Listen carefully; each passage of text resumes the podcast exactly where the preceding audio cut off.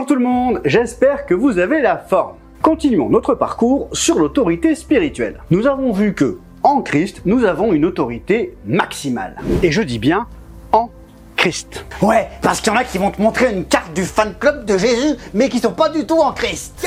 Ah, ceux qui font des longues prières et qui viennent te voir avec des bougies sur la tête pour te raconter n'importe quoi. À l'époque de Jésus, c'était les pharisiens qui usaient de leur autorité dans la société. Mais au niveau spirituel, ils étaient complètement à côté de la plaque. Ils portaient des bougies sur la tête? Non, je pense que notre ami a utilisé une image pour nous montrer que des personnes revêtent un bel habit religieux ou des tenues extravagantes pour impressionner les gens. Ils n'avaient pas de bougies sur la tête. Mais non, pas du tout. Je ferai un épisode sur les pharisiens après cette série sur l'autorité spirituelle. Je le rappelle pour celles et ceux qui n'auraient pas vu les épisodes précédents, quand on parle d'autorité en Christ, c'est bien parce qu'on est soumis à Dieu. Et parce que tu es soumis à Dieu, tu peux exercer l'autorité qu'il t'a déléguée. Si tu n'es pas soumis à la volonté de Dieu et que tu veux faire le mariole, bah tu vas prendre des claques. Et ça peut faire très très mal. Mais même en étant soumis à Dieu, il y a des choses que tout seul on ne peut pas faire, mais que l'Église, le corps, peut faire. Il y a la dimension personnelle et la dimension du corps, le groupe. Jésus nous dira dans Matthieu 18, 19, je vous dis encore que si deux ou trois d'entre vous s'accordent sur la terre pour demander quoi que ce soit, cela leur sera accordé par mon Père céleste. Nous avons donc une autorité individuelle, mais aussi une autorité à plusieurs, une autorité corporative. Mais attention à ce que vous demandez. Jacques nous dira dans Jacques 4, 3, quand vous demandez, vous ne recevez pas parce que vous demandez mal, dans le but de satisfaire vos passions. Demandez selon la volonté du Père et pas selon votre propre volonté. Le Père accorde ce que nous lui demandons quand ce que nous lui demandons entre dans sa volonté, pas dans notre propre volonté.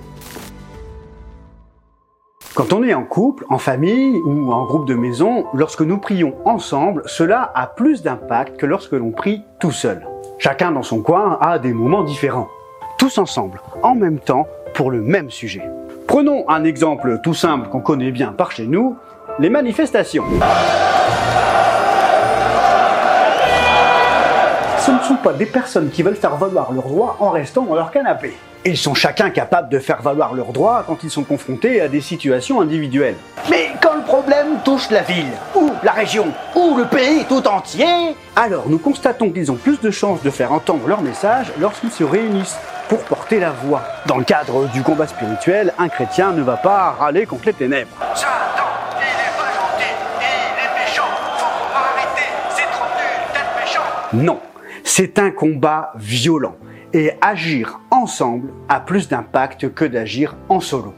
Dieu nous dira dans Lévitique 26, 8, Cinq d'entre vous en poursuivront cent, et cent d'entre vous en poursuivront dix mille, et vos ennemis tomberont devant vous par l'épée. 5 vont en combattre 100. Ça fait donc 20 fois plus. Mais 100 vont en combattre 10 000. Ça fait 100 fois plus. Dans le spirituel, l'action de groupe ne s'additionne pas, elle est exponentielle. Notre vie chrétienne prend une toute autre tournure quand on comprend ça. À plusieurs, on a un impact qui est démultiplié. Nous ne devons plus nous voir comme étant tout seuls à nous démener chacun dans notre coin, mais prendre le corps dans son ensemble. Nous ne sommes pas seuls à lutter et nous ne devons pas avoir peur. Luc 10, versets 18 et 19. Je voyais Satan tomber du ciel comme un éclair. Voici, je vous ai donné le pouvoir de marcher sur les serpents et les scorpions et sur toute la puissance de l'ennemi, et rien ne pourra vous nuire. Je vous rappelle que le mot pouvoir, c'est exousia. encore ce mot? Ben oui, on parle d'autorité, de pouvoir. Pas la peine d'inventer ou de chercher des nouveaux mots, puisqu'on parle de la même chose. Jésus nous dit bien, rien ne pourra vous nuire. Mais Attention, ce pouvoir qui nous est donné doit être compris dans une vraie soumission à Dieu. Rappelez-vous du centenier. Parce que je suis soumis à mes supérieurs, j'ai des soldats sous mes ordres. Ce n'est pas parce que tu es quelqu'un de bien qui fait de bonnes œuvres que tu as autorité. C'est pas parce que tu as été 15 grand-mères à traverser la rue que tu mérites plus d'autorité.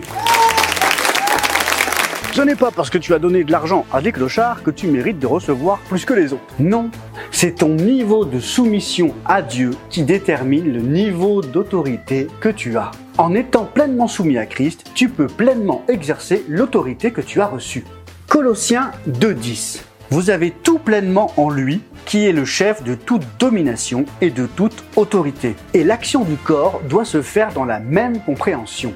Agir en harmonie avec ce que le Seigneur nous dit. Et plus nous allons être confrontés à des situations, plus le Seigneur va nous donner d'exercer cette autorité que nous avons acquise le jour où nous avons donné notre vie à Christ. Pas besoin de la produire, il faut juste la libérer.